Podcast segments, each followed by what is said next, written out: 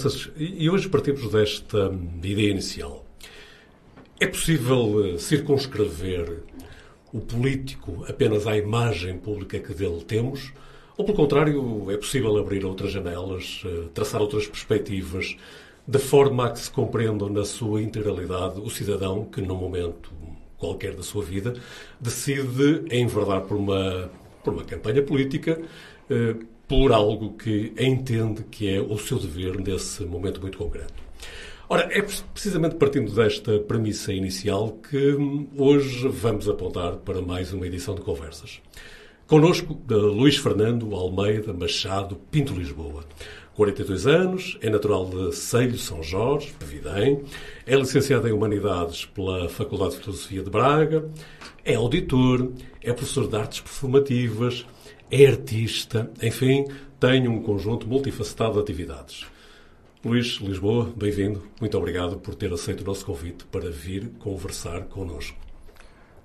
Obrigado, eu, António. É uma honra poder estar aqui consigo uh, e, assim, e com, com, com os seus ouvintes para uma conversa que será muito importante e uma conversa muito sensível e humana. Uh, será com certeza. Obrigado. Uh, Luís, como é que gosta de conversar?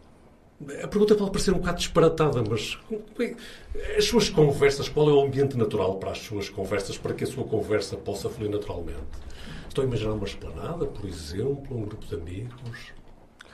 Uma boa conversa surge em qualquer lugar. Qualquer lugar um, é um bom lugar para, para uma boa conversa, desde que haja predisposição para o efeito. Acima de tudo, também uh, nesta existência, só a existência do próximo nos possibilita uh, o lugar dessa conversa.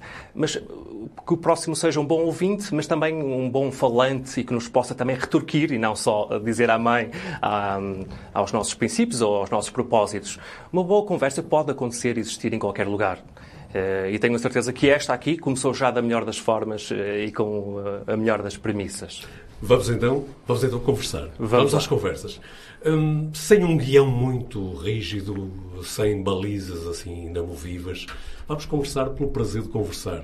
Provavelmente iremos fazer avanços, iremos fazer recuos, mas é assim que é uma conversa. E, e permita-me que comecemos precisamente um, por onde tudo começa. Há 42 anos, em Pevidém são, nós habitualmente dizemos Pevidém, não é? Mas em boa verdade devemos dizer São Jorge Seja, não é? Mas pronto, habitualmente falamos em Pevidém. Uh, o Luís uh, tem raízes em Pevidém, uh, raízes numa família tradicional e numa família muito conhecida de Pevidém, não é? É curioso, António, é curioso porque essa situação emerge agora na, na comunicação social, porque algo que eu nunca, que eu nunca prestei grande atenção, um, eh, o facto da minha família. Mas permita que lhe diga também que eu nasci, como muitos de nós, ao lado do, do Castelo de Guimarães, no, naquele que é para nós o Hospital Velho, conhecido como Hospital Velho, e curiosamente... Nascemos nasci... no mesmo sítio, então? Isso mesmo. Boa. E curiosamente eu passei os primeiros dias de vida, as primeiras duas semanas, em São Martim de Candoso. É certo que eu sou, tenho todo toda a honra na minha família, nos Pintos de Lisboa, de Fidei, mas sou também um Almeida Machado, de São Martim de Candoso, uma família humilde, trabalhadora, eh, de onde vem a minha mãe. Eh, e é certo, esta questão é, é uma questão muito pertinente, eh, porque, de certa forma, estão a tentar rotular-me como um burguês ou um pequeno burguês.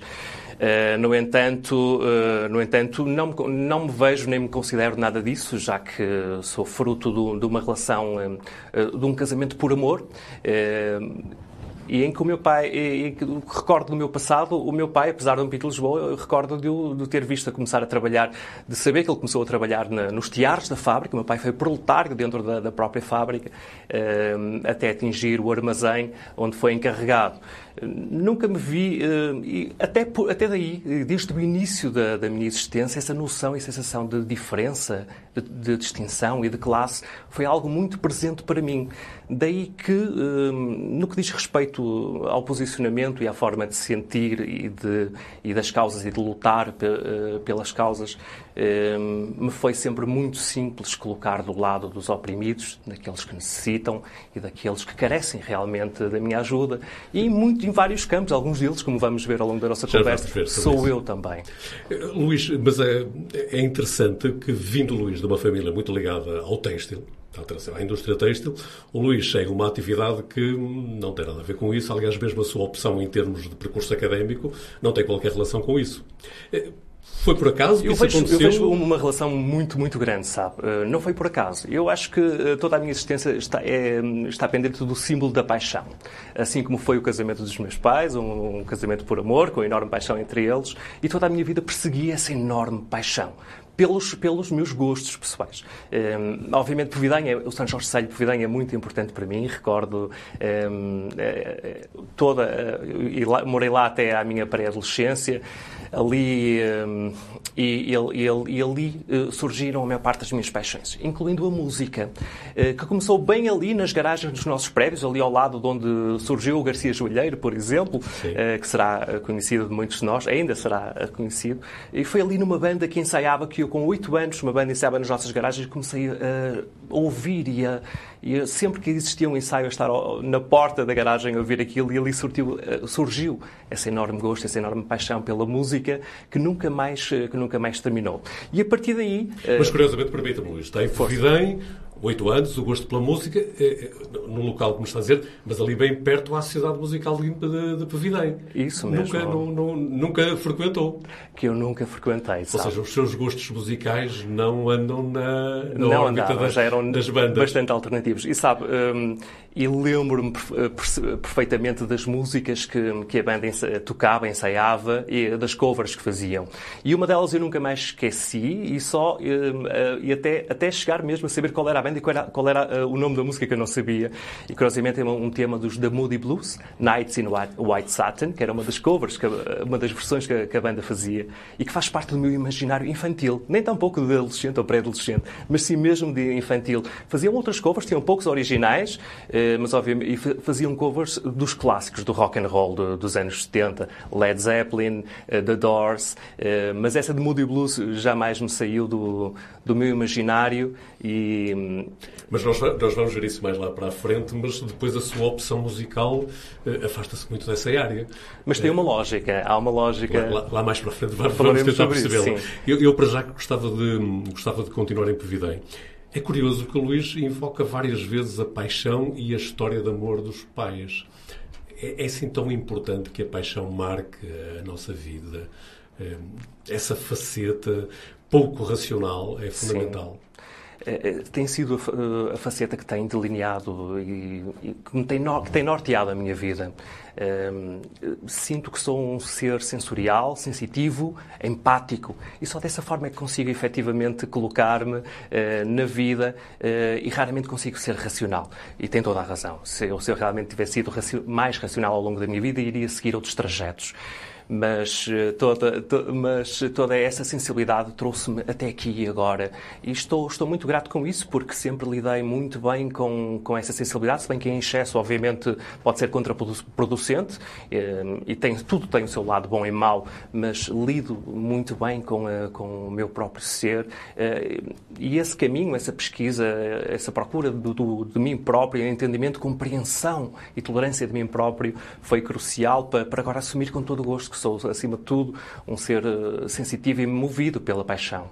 Eu, eu lembrei no início que o Luís tem 42 anos, eh, ainda não é, não é a altura de fazer isso, mas eh, tem alguma coisa para trás que se arrependa que diga, ah, se eu pudesse corrigia isto, voltava... Inúmeras, António, inúmeras coisas. Todos nós temos inúmeras coisas. Contudo, se eu uh, voltasse atrás e exalterasse, eu não seria quem sou agora, é, hoje, hoje em dia. Uh, e por isso mesmo uh, estou grato por, por, todos os erros que cometi, porque todos eles foram importantes para aprender com eles. Mas temos que estar predispostos a aprender, predispostos a alterar e a mudar. E esse princípio é crucial para a evolução e para o conhecimento. Só assim é que conseguimos realmente progredir e aprender. E, e sem esses erros eu não, não seria quem sou hoje em dia e provavelmente não estaria aqui consigo hoje.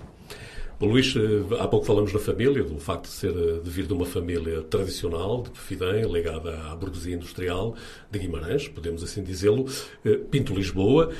O Luís diz, bom, eu não me, só agora é que comecei a tomar consciência um bocado do peso desse, desse apelido, mas não é por isso que o Luís é publicamente conhecido por Luís Lisboa.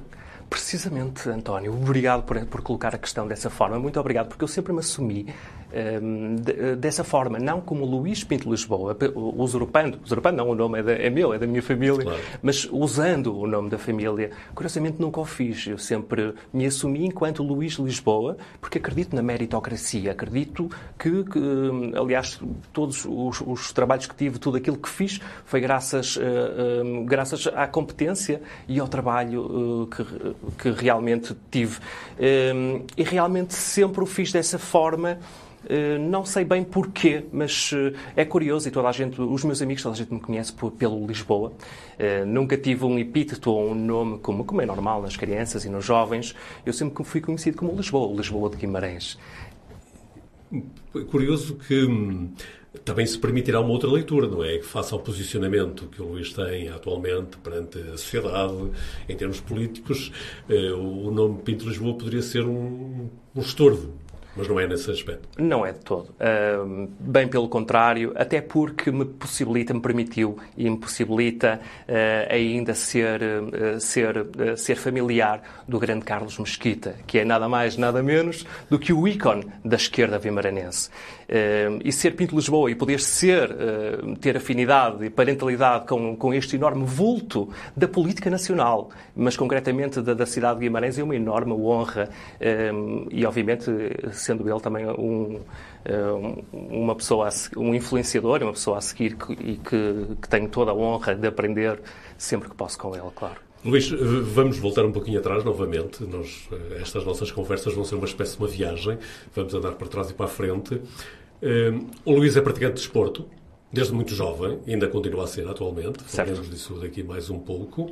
O Luís é primo também do atual presidente do Vitória. Eu ia dizer, ia dizer do Vitória de Guimarães o que é falta imperdoável em Guimarães, do Vitória Sport Clube, eh, mas os seus gostos, pelo menos em termos, em termos de praticante, eh, não são futebol. Eh, não pratica futebol. Curiosamente não, António. Eu sempre tive mais jeito para o handball e sempre fui um fã e um sócio e um adepto, confesso, do Desportivo Francisco Landa. Tive a honra de ter sido formado no clube, passei por todos os escalões de formação, infantis, iniciados, juvenis, e cheguei a jogar pelos júniores mesmo.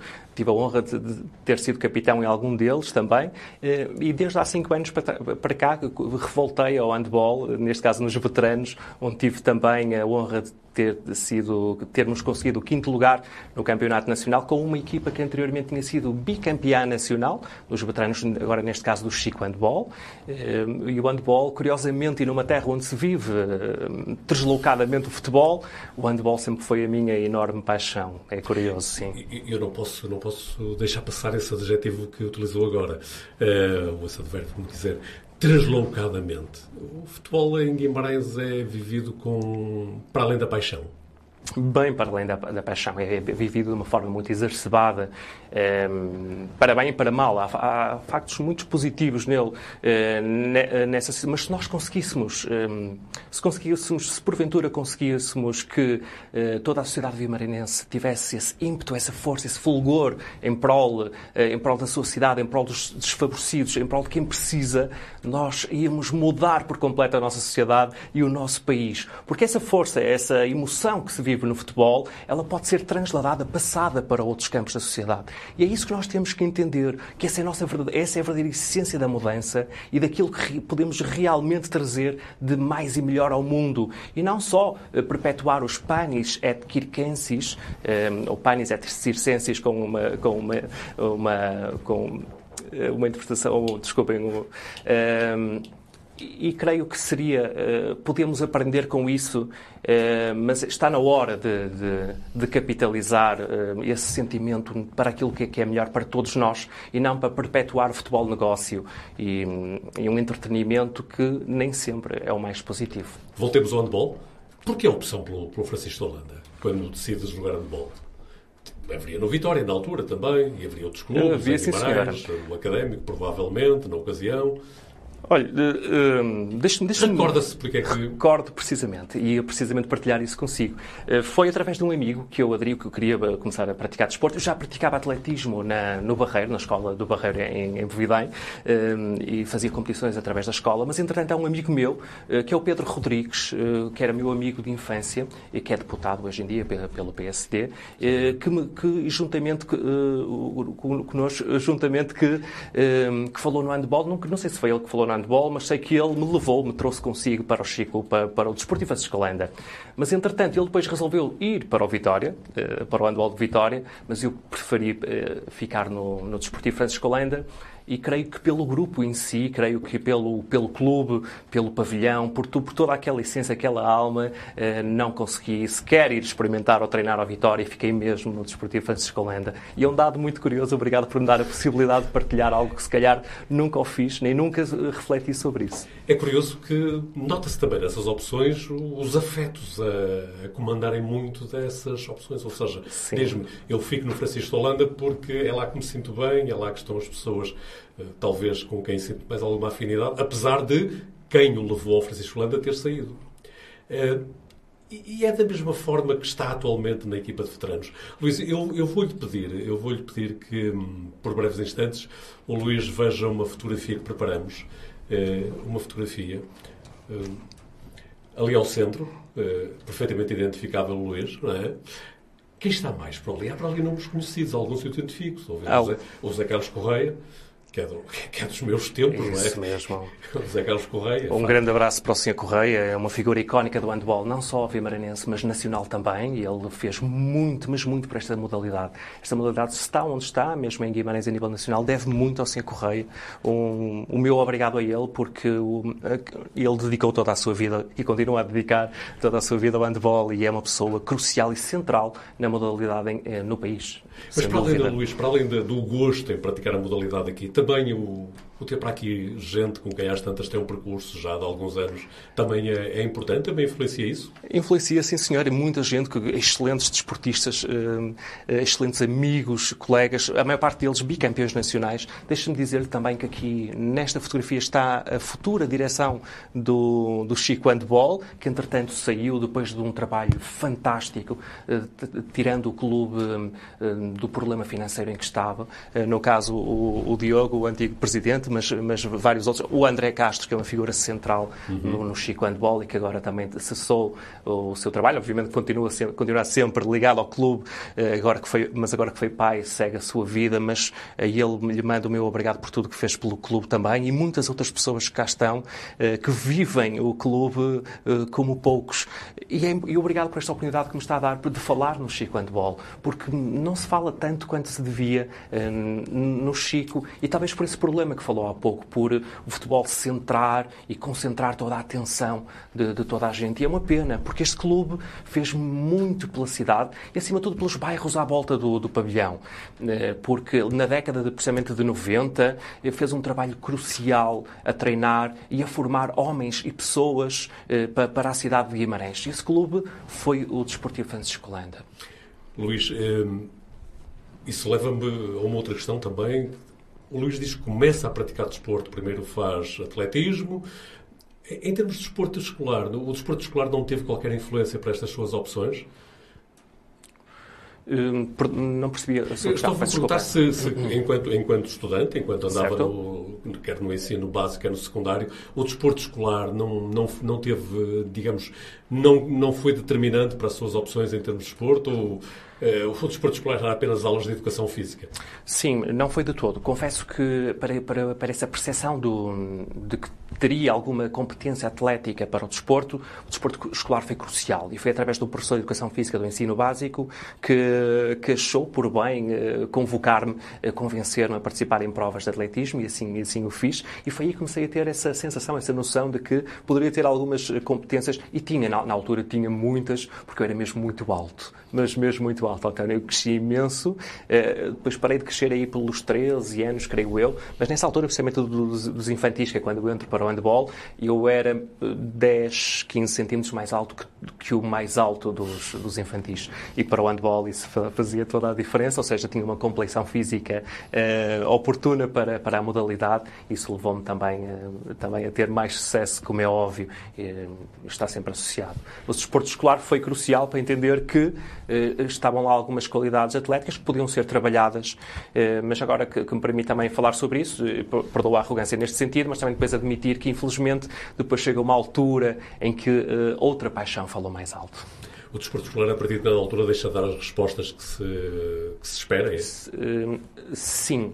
Eh, creio, creio que sim, mas, mas, entre, eh, mas no meu caso, eh, no meu caso, como enverdei pelo handball e, e, e, havia várias equipas, no caso o Chico, o Chico, o Vitória o próprio, e o Fermentões também, já com, e na altura o Cálidas também, aqui bem ao lado, com, com, grandes, com um trabalho muito bom a nível de, da formação e da modalidade. Depois, entretanto, desliguei-me do, do desporto escolar, sim. Uh, Luís, vamos, vamos voltar um pouquinho mais atrás outra vez. Vamos até à escola.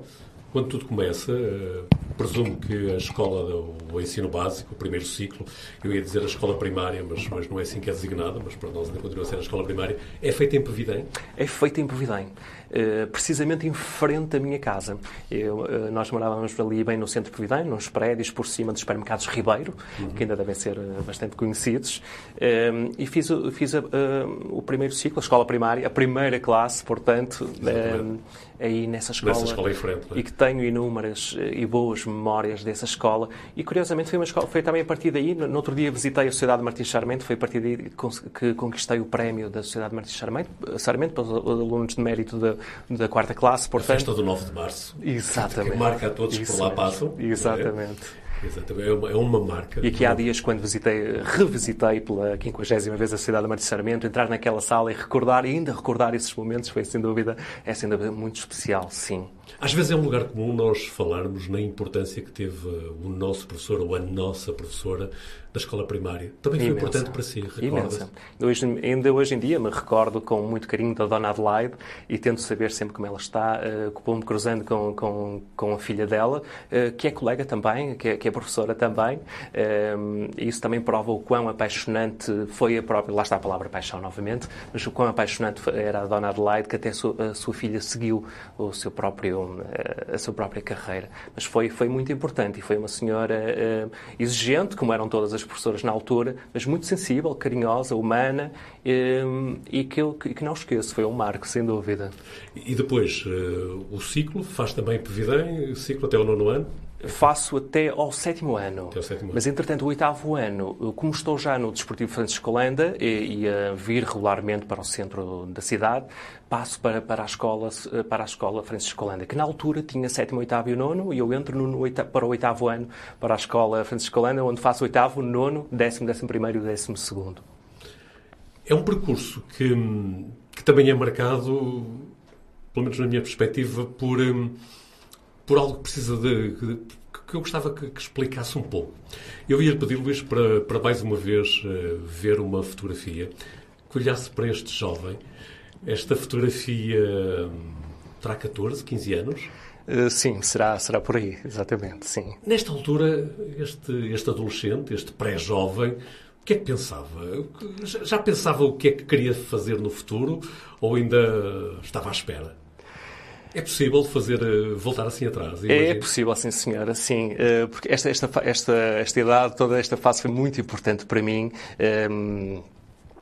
E era uma fase. Uh, aqui, esta fotografia é do cartão. É do cartão do, do Desportivo de Escalanda. Sim, fui buscar lá aí. E, seria precisamente por, por volta dessa, dessa idade. Uh, mas é também uma idade em, em, que eu vivia muito intensamente, não só o desporto, o desporto, a competição. Uh, todos nós somos muito competitivos e a competição é, é importante para, para todos nós, claro. mas acima de tudo também a música. E a música estava sempre presente e, e olhando para ali, vendo até o, o corte de cabelo, era já a tentativa de conseguir criar, deixar crescer, ter um penteado próprio e deixar crescer o cabelo ali na, naquela altura foi o que visualizei ali e o que recordo um, e, uma enorme, e de uma enorme também uh, paixão por tudo aquilo que estava a ouvir e a começar a ouvir e a mudar e a alterar na minha vida na altura. Foi uma época difícil de, de múltiplos estímulos, de dúvidas, de indecisões? É uma época, de, uma época de transformação, acima de tudo. Mas, mas, foi, mas, mas tem razão. Foi, foi difícil porque assim que eu me percebo e daí depois ter variado bastante o meu estilo de música. Assim que me apercebo que aqueles que se passaram a ser os meus Já não ouvia Moody Blues, certeza. Já não ouvia Moody Blues, não, não senhor. Mas um, pouco depois uh, uh, ocorre, um, ocorre ali um, o tributo a Freddie Mercury, uhum. que é um, um, espetáculo crucial até no mundo da música para dar a conhecer outras bandas que estão a, a rebentar na altura e que vão marcar e mudar para sempre o mundo da música. Concretamente, duas que passaram a ser os meus ídolos na altura altura, que depois nesta época uh, deixaram de o ser, uh, eu já explico porquê, continuaram a ser, mas deixei de prestar atenção, mas que são os Metallica e os Guns N' Roses. Uhum. Uh, e graças ao tributo a Freddie Mercury... Rose e Slash... Isso mesmo. Marca, mas marcou muita gente, até uma geração posterior à, à do Luís. Isso mesmo, marcou sim senhor e mudaram todo, todo eu o mundo da música. confesso. Muito bem. Luís, é, é, depois, vamos continuar a falar da, da, sua, do seu percurso académico. O Luís vai estudar Humanidades. Sim. Vai estudar Humanidades para a Faculdade de Filosofia Sim. em Braga, para a Universidade Católica. Isso mesmo. Porquê, Luís? Qual é a razão da escolha? Porquê Humanidades e porquê, e porquê essa universidade? Uh, bem, eu logo no décimo ano eh, segui logo Humanidades, portanto, uh, e segui Humanidades porque... porque sempre segui Humanidades não para fugir à matemática como muitos de nós que seguiram Um essa... pouco, admito que sim, um pouco também. Se bem que logo ali no décimo ano, a métodos quantitativos, eu consigo tirar uma nota de 14, 15 valores. Tenho que, não, não sei ao certo, mas foi uma nota fantástica. Como eu, as minhas notas a matemática não eram, não eram as melhores, confesso, apliquei-me a métodos quantitativos. Não, não foi assim tanto, mas apliquei-me e tirei uma excelente, consegui tirar uma, uma excelente nota. É certo que, que era uma disciplina mais simples, eh, mas, mas segui também pelo enorme gosto e apetência que tinha pela leitura pelos, leitor, pelos autores clássicos da literatura portuguesa eh, e a partir do décimo ano vou também começar a, a, a ler outros autores estrangeiros acima de tudo e também eles de filosofia, curiosamente. Eh, muito existencialismo, ah, quer Camus, mas depois também eh, à volta de outros autores importantes e é nessa fase começo também a ler alguma literatura estrangeira e pelo que apercebi-me de duas enormes paixões: a leitura, a literatura, desculpa, duas, três, e outra, um, o ensino, a pedagogia, a possibilidade de transmitir o meu gosto que estava a ter por essa obra, por esse poema ou por esse parágrafo a outras pessoas. E que com isso influenciar positivamente o próximo um, a, a aculturar-se também a conhecer e a perceber um determinado pensamento, uma determinada corrente. Hum, portanto, e como vê, novamente, não fui muito racional e fui sempre novamente movido pela paixão. Sim, porque quando se faz uma opção por estudo de humanidades, não estará à espera de seguir, de ter uma grande carreira, pelo menos em termos de, de ganhos económicos. Não é? Precisamente. Infelizmente, as humanidades ainda não são devidamente reconhecidas. Lamentavel, lamentavelmente. Hum, e era importante, é, é cada vez mais importante que, eh, que se comece a reconhecer a importância das humanidades para eh, para toda a formação. E pegando nesta palavra eh, formação, não seria quem sou hoje se não tivesse tirado esta licenciatura, a licenciatura pré-Bolonha, eh, via científica neste caso, mas não seria, sem sombra de dúvidas, quem sou hoje se não tivesse tirado esta, esta licenciatura em Humanidades.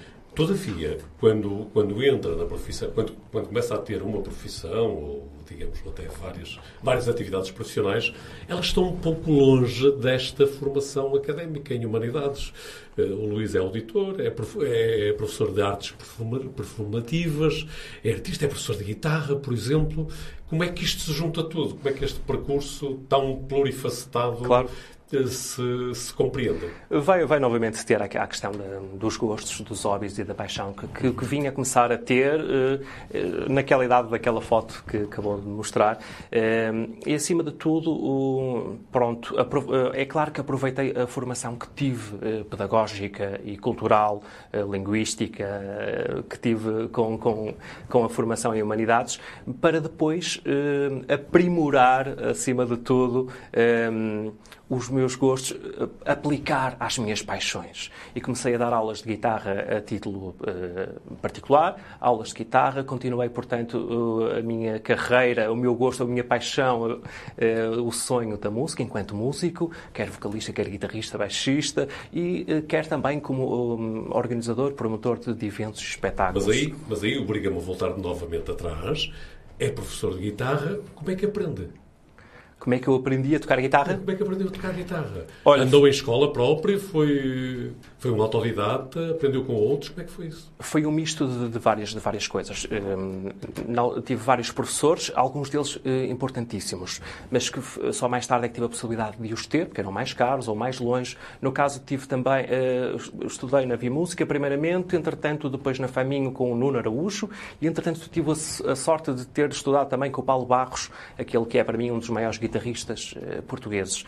Uh, mas fui sendo um autodidata acima de tudo. Quando é que começa a tocar? Com que idade é que Aos 14 anos. 14 anos. Aquela foto Aqueles que mostrou... 14 anos, aquela, aquela idade foi exato, determinante foi, em muitos aspectos. Exato, foi crucial.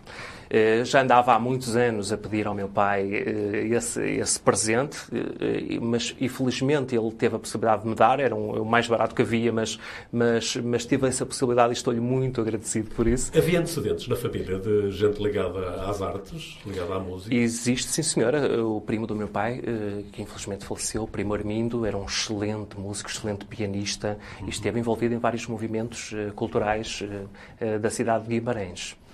Portanto, o Luís aprende guitarra e depois uh, é professor. Uh, de que forma é que isso vai complementar, digamos, outras, uh, outros, outras experiências que vai tendo na vida? Falou há pouco que é DJ também. Como é, que, como é que isto tudo se articula? Isto é, é, é uma vida que tem, digamos, várias janelas que se estão a abrir quase que em simultâneo. Sabe, hum, de certa forma eu sempre tentei, acima de tudo, criar, construir. E apliquei-me acima de tudo em tentar criar uma comunidade de cultura musical alternativa em Guimarães. E de certa forma houve até bastante sucesso nesse sentido, finais de 90, meados, inícios de 2000, eh, democratizando o ensino da música. Obviamente eu não sou nenhum guitarrista genial, nem nenhum professor genial, mas na medida do possível e, e com os conhecimentos pedagógicos que Significa tive, isso, democratizar o ensino da música? Significa uh, fazer com que uh, a, a, música possa, com que quem quer aprender a tocar guitarra o possa fazer a custos reduzidos. Ehm, e recordo que eu, na altura, comecei a dar aulas por 20 euros por mês. Ehm, e creio que é um, é um valor eh, simbólico para realmente poder eh, levar eh, esse ensinamento a mais pessoas.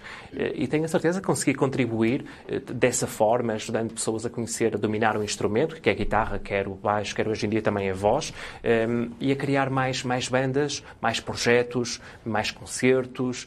E Guimarães estava muito forte a nível da música alternativa nessa altura, e perdoa a arrogância, mas creio que o meu contributo uh, ajudou também para o efeito. Esse foi um, dos primeiros enormes ativismos que fiz e foi cultural, sim. Mas as bandas que integrou, os projetos que liderou e que fomentou, eram todos, na, digamos, na área do heavy metal? Sim, eram, sim, senhora. Uh, passei por cerca de 15 bandas com concertos e trabalhos lançados. Uh, passei por outros projetos, mas não houve concerto nem, nem, nem edições de, de, trabalhos, mas quase todos eles ligados à, à, música pesada, sim. E essa sempre foi a minha paixão. E sabe, uh, e, e, e, decidi, e esse gosto cresceu a partir do momento em que aquele pré-adolescente de 12 anos sentiu que todos os seus ídolos eram os ídolos de toda a gente. E nessa busca, nessa demanda por algo que fosse pessoal, que fosse meu, essa possessão que temos de tentar ser únicos, diferentes. Uh, nesse sentido, eu fui tentando descobrir e conhecer bandas menos conhecidas e foi nesse sentido que eu comecei a ouvir música ainda mais pesada, portanto. Uh, e, e do, na área do death e do thrash metal? Isso por, mesmo. Por death, thrash, black, doom, metal. Um, qualquer estilo de música dentro do metal, para mim, sempre foi... Uh, sempre gostei e apreciei Sim, mas é sempre dentro dessa área do metal, sempre não é? dentro dessa área, para outros eh, campos mais experimentalistas, mas não... Contudo, tive, tive outros projetos também, como foi o caso do Arquétipo 120, mais dentro do post-punk, dark uhum. wave e até do eletroindustrial com os Activate uhum. e tive outras experiências, porque acima de tudo, enquanto músico, sempre pretendi desafios. Um, Parece que anda sempre à procura. Sim, de novos desafios. É isso? Sim, eu creio que a vida se faz de novas experiências, novos desafios, novos ensinamentos, de conhecimentos e, acima de tudo, tentar passar esse conhecimento ao próximo também. Não tem receio de um dia parar de, de procurar e, e sentir-se sentir mal? Sabe, nunca pensei nisso. Estava agora a colocar. Uh, então não lhe quero causar, esse, não, não lhe quero causar essa angústia. Mas não, angústia não por antecipação. Sabe, isso nunca me aconteceu. Até hoje tem sido sempre, sempre. permanente. Sim essa, essa revolução constante, essa revolução permanente, esse, esse, essa necessidade uh, é isso insaciável. É isso que o tanto música é DJ também, já falou há pouco. Não deixa não respondi à sua questão, falou do DJ, não foi por aí é, foi mais uma tentativa de continuar ligado à música. E, acima de tudo, no, no âmbito do DJ, é, foi, é uma tentativa clara de ser ressarcido por aquilo que faço, porque aquilo que, que eu sempre fiz, filo de, de, por Carolice. É, aliás, eu investi milhares de euros em, em festivais, em, em projetos, em, em, muita coisa importante, é, também para a nossa cidade de Guimarães, é, e que, que, não tive reembolso. E, portanto, de, chegou uma altura na minha vida, meados de 2000, 2000 2010 em que comecei a apostar mais, eh, a dedicar mais àquilo que me fosse, eh, que me desse algum um, eh, income monetário e dediquei-me também à área de DJ.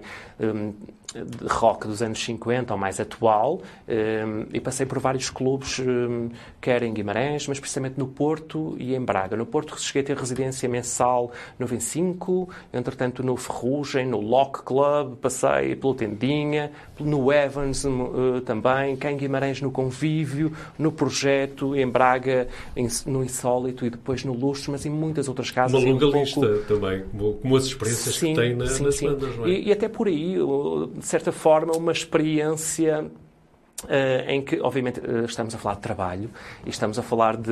Um, houve uma altura em que eu até, provavelmente nessa altura, deixei de sair, saía só para trabalhar. E então é até um lugar, de, até uma visão de classe em que estamos na noite, mas estamos a trabalhar para, para que os outros possam divertir. Um, eh, mas sim, mas é um, trabalho, é um bom trabalho, é certo, possibilita-me trabalhar com aquilo que gosto, mas ao mesmo tempo há essa parte frustrante de não poder eu próprio usufruir do, do meu trabalho, sim. Luís, proponho-lhe que mudemos de tema, mas que eu acho Força. que está, mas acho que está de alguma forma relacionado. Tenho mais uma imagem, tenho mais uma imagem que lhe vou pedir que veja quem é este Luís? Uh, sorriso, sorriso ali bem expressivo. Este é um Luís muito feliz, como, como, como vê. Sim, a ideia será essa. E parece que tem por trás dele muitos Luizinhos também que estarão Sim. muito satisfeitos. O Sabe, que é isto, Luís? Esta é, esta é uma, uma, imagem muito feliz, uh, infeliz, mas infelizmente foi o último dia de aulas. E esta imagem serve para recordar e para, para captar a memória desse último dia. Mas são estas últimas imagens, os últimos dias, que por vezes depois vão alimentar perduram. os nossos dias, não é? Exatamente. Aqui estão, estão nas chamadas AECs, não é? Exatamente. Atividades de enriquecimento curricular. Exatamente realizam, sente-se realizado aí nisto. Quando eu, eu, estou a imaginar, eu estou a imaginar uma noite, Luís, que está a passar música alternativa e no dia seguinte vai encontrar-se com adolescentes de 10, 11, 12 anos. Mais novos até. Exato. Sim. Como é que se faz a mudança de chip? Ou não é necessário fazê-la? É o mesmo?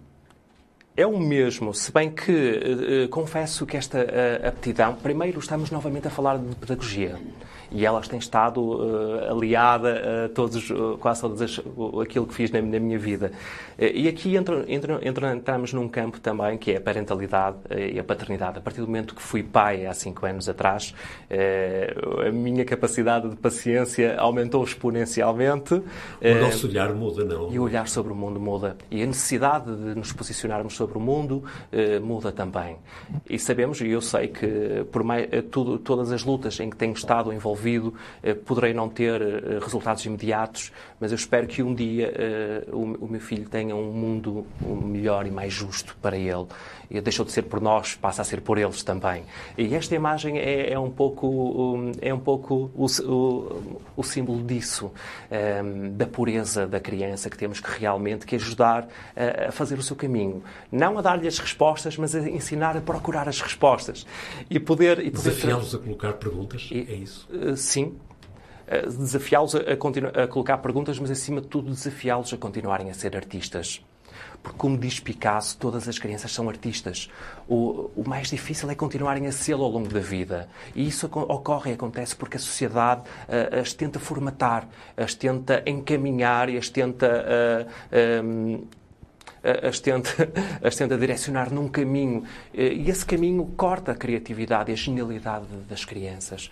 E poder trabalhar com elas nesta, nesta, nesta fase, nestas idades, é, é revigorante e é também uma esperança para mim próprio e eu aprendo bastante com elas também. O Luís, eh, noto-lhe uma, uma paixão em muitas das coisas que diz no seu discurso, é muito pontuado pela paixão, eh, mas noto que esta paixão talvez se leve um pouco mais quando está a falar do ensino, da sua vertente de, de professor. Vocação. É uma vocação. Mas, sim. no entanto, Luís, no entanto, você faz uma formação académica que depois não leva àquilo que seria a saída natural, que é o ensino. Na verdade levou, mas a título particular, que foi o ensino de música e de instrumento, de, do instrumento, como lhe falei. Mas, mas, tem, mas tem razão, sim. Uh, uh, contudo, neste momento uh, sou mestrando de Educação na Universidade do Minho e por isso voltarei a assumir esse, esse princípio, esse desafio. Um novo, aliás, um novo desafio que se aproxima em outubro. Muito bem. Estamos, estamos a caminhar para o final. O tempo voa. Um, vamos olhar um pouco. Eu tinha prometido que isto não era uma conversa política sobre política, política no sentido, digamos, mais partidário do termo, entendido na luta política, na, na luta pela, pela, conquista de poder, porque de facto todas as nossas atividades são marcadas pelo político, não é? Claro. Não, não conseguimos fugir a isso. Quando é que o Luís começa a despertar de uma forma mais, eh, digamos, eh, mais intensa para esta necessidade de intervir enquadrado num, num coletivo político, seja ele qual for. Na verdade, eu sempre tive também um pouco essa, essa noção, essa sensação. Eu, fui, eu cheguei a ser filiado num partido na altura, enquanto adolescente. Cheguei a concorrer, a candidatar-me a presidente da Associação de Estudantes da Escola, Francisco Holanda, curiosamente. Ehm, contudo, entretanto, mete-se a faculdade, mete-se toda esta trajetória, eh, e sendo, eh, mas só na altura uh, da Troika é que realmente me começo também a posicionar e a ver a necessidade de participar da vida política. Uh, participei das manifestações existentes na altura, na altura nos aliados, e, mas, e entretanto, voltei a adormecer um pouco, até que confesso que, assim que no dia 13 e 14 de março de 2020 essas minhas datas são, uh, são portanto, suspensas ou canceladas até, e que se mete o confinamento, todos nós caímos num, num período de reflexão. E, e todos nós esperávamos, eu particularmente esperava que fosse um período em que a humanidade pudesse eh, encontrar-se a si própria, procurar um mundo mais idílico, reformular-se, eh, Contudo, aconteceu precisamente o contrário. Começaram a crescer, já vinham a crescer imenso e nessa altura explodem de por toda a forma as teorias da conspiração, as fake news, as notícias falsas. E eu não consigo ficar indiferente a tudo isso. Acima de tudo, porque muitas delas diziam respeito uh, à pandemia, diziam respeito uh, ao Covid-19. Uh, e eu passei por uma situação limite que foi, eu fui passar, esse confinamento passei-o na Maia, a avó do meu filho estava internada e faleceu no dia 2 de abril de 2020, deu positivo a Covid-19 nos últimos dias, contraído dentro do próprio Hospital São João, e terá sido, eh, acredito eu, que, que também ajudou a, a ter esse desfecho imediato. Uh, e ver as pessoas uh, a sobrevalorizar, uh, partilhar mentiras sobre algo tão sério e uma situação de limite tão delicada e tão, tão triste que estávamos a passar, fez com que me mobilizasse e começasse a posicionar contra, contra estas fontes. E, e assim que me começo a perceber, estas fontes estão todas interligadas eh, ao mesmo, ao mesmo movimento político e vem da área, eh, da área da extrema-direita e da direita radical. E são elas que têm vindo, acima de tudo, a promover uh, as fake news, as teorias da desconspiração. É o divide et impera, o dividir para conquistar. Uh, a maior parte das vezes acredito que possa até ser isso, noutras vezes as pessoas chegam, acreditam mesmo, uh, mesmo nisso. E é nessa altura que eu me começo claramente a posicionar socialmente, começo a participar em vários movimentos sociais de luta contra, de luta pelos direitos humanos, contra as teorias da conspiração, as notícias Mas falsas. Mas eram movimentos informais ou já movimentos devidamente estruturados? Uh, informais inorgânicos dentro dos movimentos antirracistas, antifascistas, feministas, uh, pró-comunidade LGBTQIA+. Comecei a posicionar-me claramente na luta contra as opressões. Não só as, as opressões animais e ambientais, mas, sobretudo, contra os seres humanos. Ehm, e a partir daí comecei, claro, eh, a ter uma, uma posição política muito clara de defesa intransigente de todos os direitos fundamentais e universais, e universais do, do ser humano. Até que, eh, em janeiro, eh, em janeiro último, e nas, durante as presenciais, chego à conclusão que não poderia continuar mais a fazê-lo de forma informal e inorgânica, que estava na altura realmente de aderir a, a, a, um partido político, e no caso ao partido com o qual mais me sempre revi, e para começar a assumir a minha responsabilidade enquanto cidadão de, de, de colaborar, cooperar e fazer política, e exigir um mundo uh, mais igual e mais justo para o, todos e para todas. O Luís Lisboa está ligado ao Bloco de Esquerda, aliás é candidato, é o cabeça de lista do, do Bloco de Esquerda à Câmara Municipal de Guimarães. Quando há pouco me falava que há uns anos já concorreu a umas eleições da Associação de Estudantes, não era, não era no, no âmbito do Bloco de Esquerda. E nessa altura ainda não existia Bloco de Esquerda, António. Ehm, o Bloco de Esquerda Sim. surge há 20, 20 e poucos anos, é um movimento político que agrega quatro... Sim, diferentes tendências, que vêm... Diferentes, diferentes sensibilidades. Sim. Eh, na altura, eu, como lhe falei, estava ligado a, a, a outro partido, estive, cheguei a estar ligado a outro partido político, ehm, Contudo, assim que surge o Bloco, também passei a ter uma, uma nova visão e sensibilidade sobre temas essenciais para a individualidade ehm, e comecei a perceber-me que há coisas que não são negociáveis nem referendáveis. E estamos claramente a falar na altura, ehm, estamos a falar da lei do aborto, do casamento homossexual, eh, da, da eutanásia, em que o partido em que eu estava, não, não, eu não tinha os mesmos valores que o partido em que estava e desfiliei-me está há 20 e, e tal anos atrás. Eh, acompanhei o Bloco como simpatizante eh, desde essa altura, eh, até que chegou a hora de assumir e reclamar o meu direito também de, de, e dever cívico de fazer Mas a partir política. da altura, Luís, a partir da altura que, se, que assume mais claramente essa sua pertença e participação num partido político, não sente que de alguma forma a sua liberdade, aquela liberdade que tanto vem exigindo e que tanto vem marcando a sua vida, de alguma forma possa estar um pouco arquetada? Não, pelo contrário, porque realmente eu revejo-me em todas aquelas que são as posições do Bloco de Esquerda, que sempre foi o partido que, com o qual um, com, com, o qual eu senti que a minha voz uh, passava. Uh, não tenho não tenho grandes clivagens com o partido uh, e por isso é muito natural para mim. Luís Lisboa, um, isto poderá ser uma daquelas frases feitas, mas o que é certo é que o nosso tempo já está a ser ultrapassado. Uh, embora teria todo o gosto em continuar, mas vamos ter mesmo que ficar por aqui. Mas eu não resisto antes de, antes de nos despedirmos. Depois desta conversa toda, qual era a pergunta que eu devia ter feito e que não fez, Luís? Agora deixou-me em xeque, António. Não sei o que lhe responda. Um... Mas eu creio que fez perguntas fantásticas, acima de tudo perguntas humanas. Eh, nas conversas que tivemos pelo telefone, nas, nas suas conversas que eu pude assistir, eh, eu sabia que seria uma enorme honra estar aqui consigo e poder ter esta conversa obrigado, gentil, educada e humana e afável, Estamos empática. Só assim que podemos isso, conversar. Não é isso mesmo. E eu Mas creio não... que fez todas as perguntas que, que, que mais ninguém faria e por isso lhe estou grato. Luís Lisboa, candidato do Bloco de Esquerda à Câmara Municipal de Guimarães, foram as conversas, a promessa de que voltaremos a conversar um dia destes, sempre pelo prazer da conversa.